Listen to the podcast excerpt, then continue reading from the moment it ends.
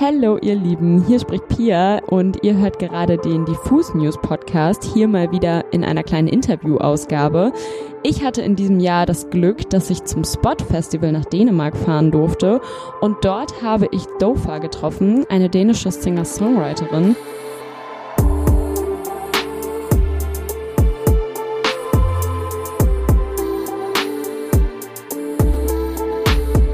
Und kurz vor ihrem Auftritt mit ihr sprechen dürfen und ein kleines Interview führen dürfen. Wir haben uns ein bisschen darüber unterhalten, wie es für sie war, in Dänemark aufzuwachsen, aber auch natürlich ganz viel über ihre musikalischen Anfänge und ihr Debütalbum The Game. Also hört doch gerne mal rein und dabei wünsche ich euch ganz viel Spaß.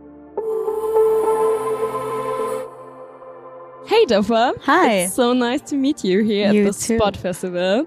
You have your performance here at the festival at this night. Yeah. Are you excited yet? I'm so excited. I have butterflies in my stomach. Oh, perfect. I've been having butterflies all morning as well, so it's like, yeah, getting Sounds- close. Sounds good.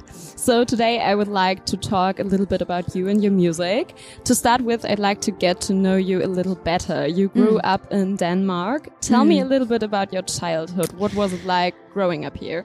I grew up in a very small town um, in Jutland, and uh, I grew up in a very um, quiet place at the countryside.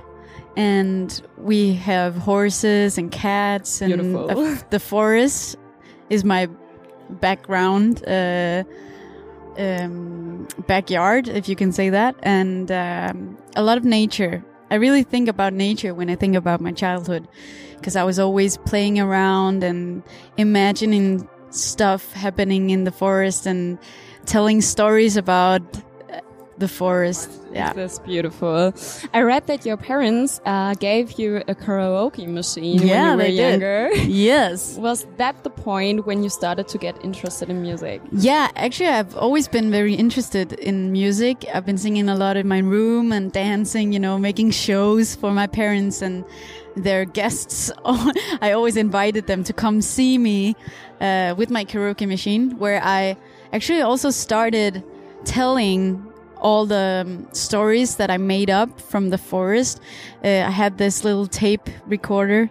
So I just started recording all the stories and now I have them and it's like really weird. I made one story with a a kid uh, laughing himself to death. Yeah. that's so sweet. yeah, it was sweet and also a little terrifying. Yeah. yeah. So uh, a lot of imagination going on, and then I, it turned out to be songwriting uh, when I started singing a lot and stuff. Yeah. to come back a little bit to this karaoke machine, can Yeah. you remember your favorite song that you used to sing with this? Yeah, I love to sing Avril. Oh, yeah. I think it was the I'm with you. Mhm. And I was just screaming in my room like I'm with you. Oh. Yeah. Um, so I have recordings with that. Uh, I really love singing that. Yeah. Now a few years have passed since then and you have been music making music yourself for a while. What kind of music is this? Can you describe your own music? It's pop music, but I have this electric guitar. Mhm. It's a Fender Mustang. Oh. yeah, from 1965. And I'm very uh, excited about rock music as well. So I think it's kind of like some of my biggest inspirations are Taylor Swift, Lana Mhm. Del Rey. The thing about songwriting is a big deal to me. Mhm. And um, yeah, Just earlier this year, your debut album, The Game, came out. Yeah. How did that feel for you? it felt amazing. It still feels amazing Mhm. that I've made an album. yeah. and it was so weird. So many years of writing. And then boom, How long did this take? I think you can say it was as long as I've been writing music, so my whole life, but I think it was mostly intense writing to the album, two years, I think, or something. Mhm.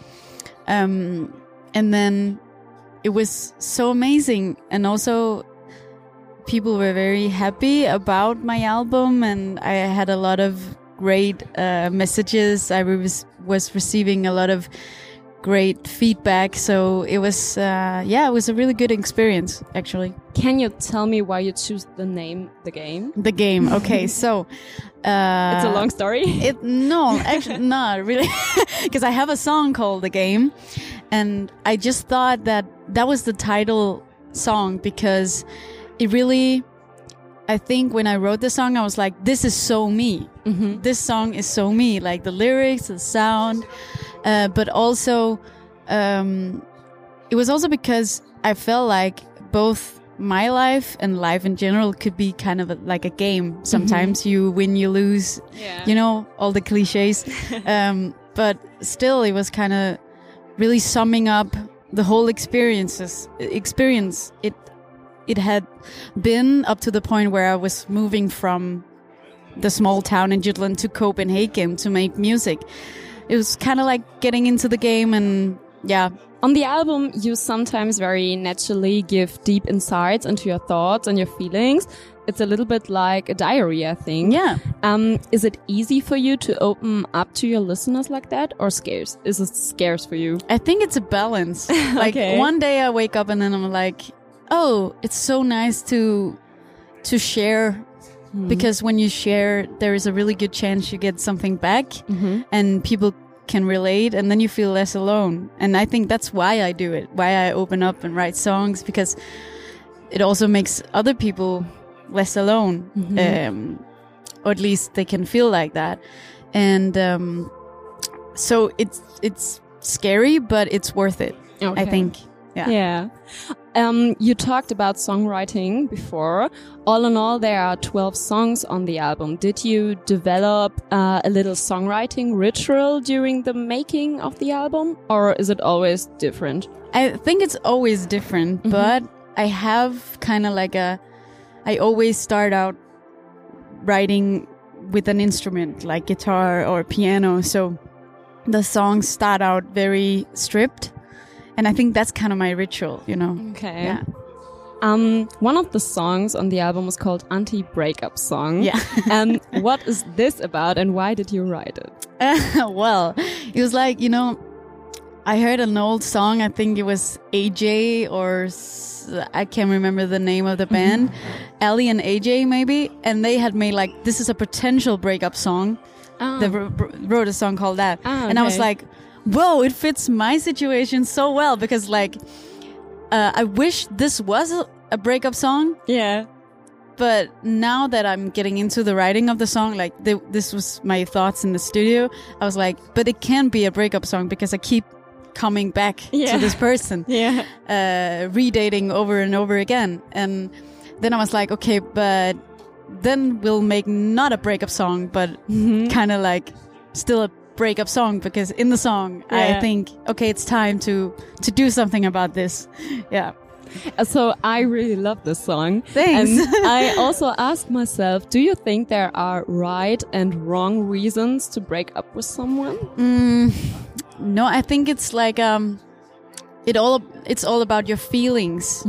Because if you're sad and the person you're dating makes you sad in some kind of way that's not healthy, then I think you should really reconsider the situation. But, uh, but I think my point is just do whatever you feel like, and it's okay to to make mistakes like Yeah. me, like being not being able to change because you know a lot of people, you and me and so many others, have difficulties with change. You know, changing s- situations. So I guess it's kind of normal to Yeah. to have a tough time breaking up sometimes. Yeah. It is. Um, there's another song on the album. It's called Happy for Me. Yeah. Um, I was wondering what it means to you to be happy for others, and is this something um, what comes easily to you? Yeah, I really enjoy. I heard my my roomie was out playing a concert uh, yesterday actually, and I was just standing there, really being like, "Oh, she's so great! I'm so happy that she's Aw. like doing her Yeah. music," and and I think that feeling is also it's one of the best feelings in the world. Just being very proud and happy for your friends, um, especially your- your best friends and Yeah. your family and stuff. So I think it's really it's really good to stop up and sometimes remind yourself to to be happy and think about other people because you know the thing I do is a lot about myself, you know, mm-hmm. writing and then releasing music. yeah. I, I, sometimes I feel really like I can throw up about myself, you know, but then um, I really have to enjoy the moments where I'm just, you know, you should just be there for others. Mm-hmm. Yeah, and yeah, so yeah, it's. I think it's it's one of my.